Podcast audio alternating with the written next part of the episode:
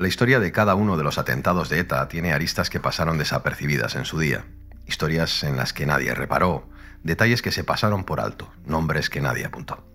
Piensen en los años 80, cuando la banda asesinaba a una persona cada tres días. Entonces apenas había tiempo para investigar los atentados y menos aún para detenerse y escuchar a las víctimas. Piensen también en esas épocas oscuras en las que el miedo lo cubría todo. El silencio era la única forma de gran parte de la sociedad para enfrentarse al terror. Nadie quería hablar, nadie quería exponerse, nadie había visto nada, salvo los verdugos.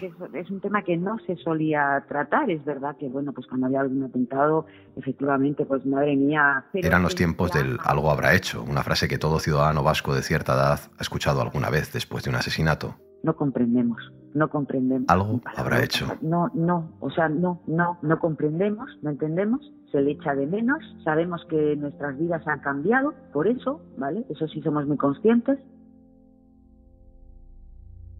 Muchos de los nombres de estas víctimas cayeron rápidamente en el olvido. Policías, militares, empresarios, pero también carteros, taxistas, trabajadores, cocineros.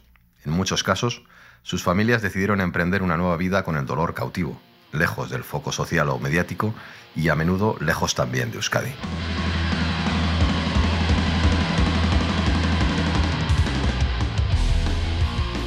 Así eran los años 80, años convulsos. Los años 80, los años de la droga, la heroína, el paro, la reconversión industrial, el cierre de grandes empresas y de grandes huelgas, del ruido de sables en los cuarteles, los años del punk, del no hay futuro, son los años del plomo, una época en la que el miedo lo inunda todo. Las voces de las víctimas del terrorismo quedaron entonces calladas en un silencio que duró décadas. Hemos sido muy discretos, entonces por eso también no, me siento mal hablando por ellos, porque no están, no, yo no soy quien para hablar por, por la boca de ellos. Estamos escuchando a Loli Fernández. Es la hija de Emilio Fernández Arias, un brigada de la Marina que fue asesinado de dos tiros en Erandio en 1982. Ella tenía 20 años cuando perdió a su padre. Su hermano pequeño, Francisco Emilio, tenía 15. Loli nunca había hablado antes en un medio de comunicación. Las voces que faltaban un podcast sobre las víctimas del terrorismo. En los 80, los atentados contra policías y militares se sucedían con una cadencia anestesiante. 93 en 1980, 32 en 1981, 41 en el 82, 44 en el 83. Nos ayuda a entender ese contexto Gaisca Fernández Soldevilla, historiador del Centro Memorial de las Víctimas del Terrorismo de Vitoria. Durante la transición, las distintas ramas de ETA asesinaron a más de 300 personas. Uno de sus bancos predilectos fueron policías, guardias civiles y militares, especialmente de los de ETA militar.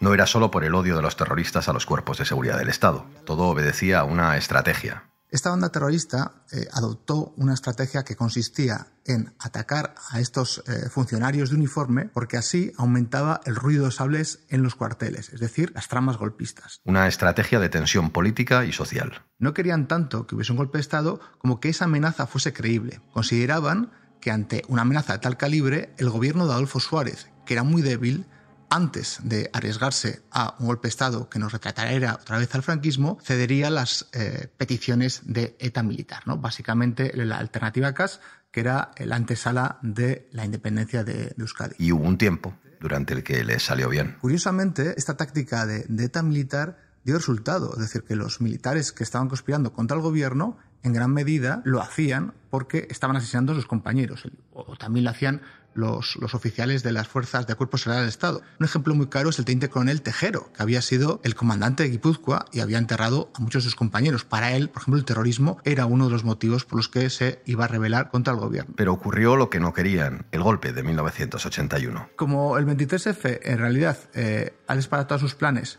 pero ETA se niega a aceptarlo, va a volver a matar militares. O sea, ya unos meses después empieza otra vez a asesinar a militares, a pesar de que todas las fuerzas políticas le acusan de estar provocando un nuevo golpe y de estar echando más leña al fuego. Uno de esos casos es el de Emilio Fernández Arias, asesinado por ETA hace 40 años. Fernández Arias era un brigada de la Armada, un suboficial que se encargaba del despacho de buques en la Comandancia de Marina de Bilbao.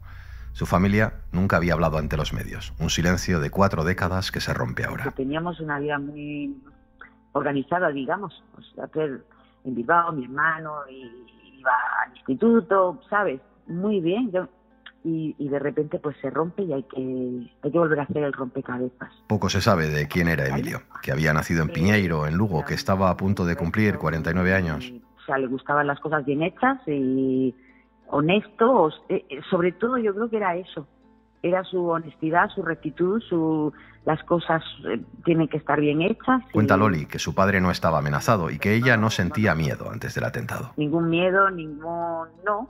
Y no sé, a ver, sí que es verdad que yo era consciente que mi padre era militar, pero como era de Marina, pues yo, o sea, en mi cabeza no, no entraba que... No es sé, septiembre de 1982. Euskadi permanece anestesiada ante una violencia cotidiana. ETA está a punto de sufrir la escisión de los polimilis, el grupo que había decidido dejar las armas, y en unos años nacería Gesto por la Paz. Pero en ese momento los terroristas actúan cada dos o tres días en España. Se refugian con impunidad al otro lado de la Muga, en Francia. ETA se siente fuerte como para matar a pie de calle. Tiene colaboradores que le informan de las rutinas de sus posibles víctimas.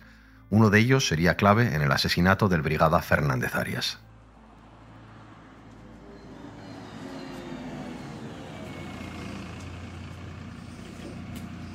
Emilio cogía el autobús en Erandio cada mañana para ir a su puesto de trabajo en Bilbao. Todos los días hacía una breve parada en el mismo restaurante de la calle Henao. Al otro lado de la barra le solía atender Juan Carlos Echeandía, el hijo del propietario del local.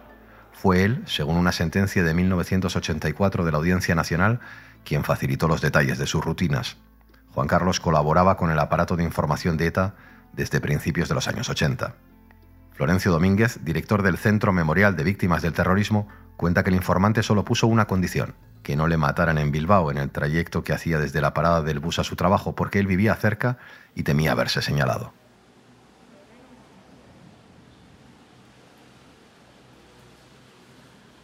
Es la mañana del 22 de septiembre de 1982, una cualquiera. Emilio emprende su rutina y su hija Loli la suya en Francia. Acababa de casarme y mi marido es francés y entonces estamos en Francia. Loli se casó muy joven y ella y su marido se habían instalado en el país vecino unos años atrás. Aquel septiembre su padre está solo en Bilbao trabajando. La madre y el hermano pequeño se habían ido a Cartagena a pasar unos días de vacaciones. Mi padre había estado destinado aquí antes de haber estado en Bilbao y bueno, pues tenían amistades, amistades de, de jóvenes y entonces por eso ellos estuvieron aquí unos años y entonces por eso... Y entonces suena el teléfono. Me llama, me llama una vecina, me llama una vecina. Me llama una vecina porque mi madre no, no puede hablar. Loli recibe la noticia. ETA había recibido puntualmente los datos suministrados por su informante, el camarero del restaurante, y cumplió el requisito sobre la ubicación. Habían asesinado a su padre con dos tiros en la cabeza a las 7 y 35 horas de la mañana, muy cerca de su casa, en Erandio. Por mi parte, y me imagino que por mi hermano también, mucha incomprensión. No comprendemos, no comprendemos. El no crimen comprendemos. fue una réplica de muchos otros ocurridos en aquella época. Dos terroristas le esperaron a la salida de su casa, le descerrajaron dos tiros por la espalda y escaparon a la carrera. Emilio Fernández Arias tenía 48 años. Cambia para todos mucho la vida, sí, nos cambia totalmente. Los funerales fueron aquella misma tarde, y aquella noche el furgón fúnebre salió por carretera hacia Lugo, la provincia de origen del Brigada. A la mañana siguiente se le dio sepultura en Piñeiro, su pueblo.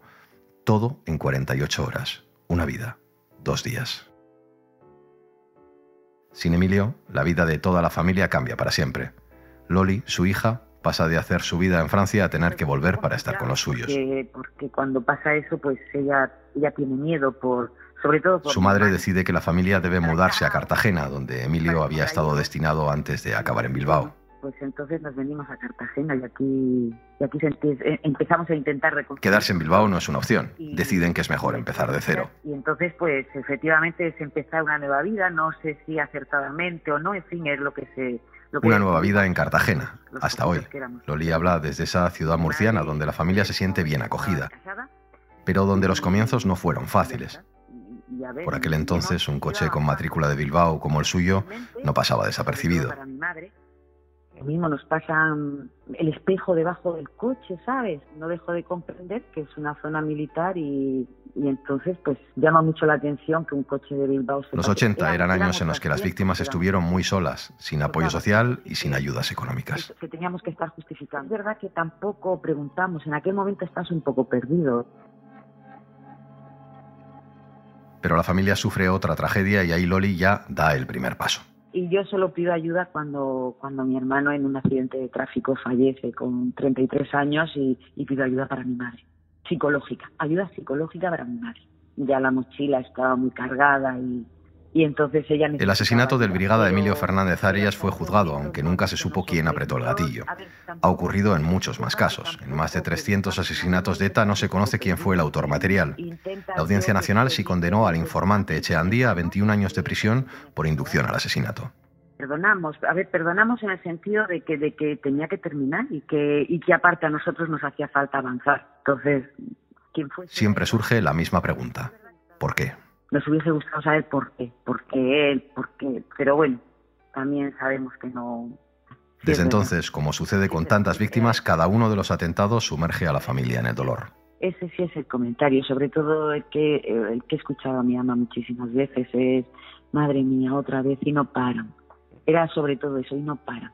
Yo sinceramente creo que... Reviven su historia en cada atentado. momento dices que sea el último, que no haya más, que no haya más es Loli Fernández, la hija de Emilio Fernández Arias, una de las voces que faltaban.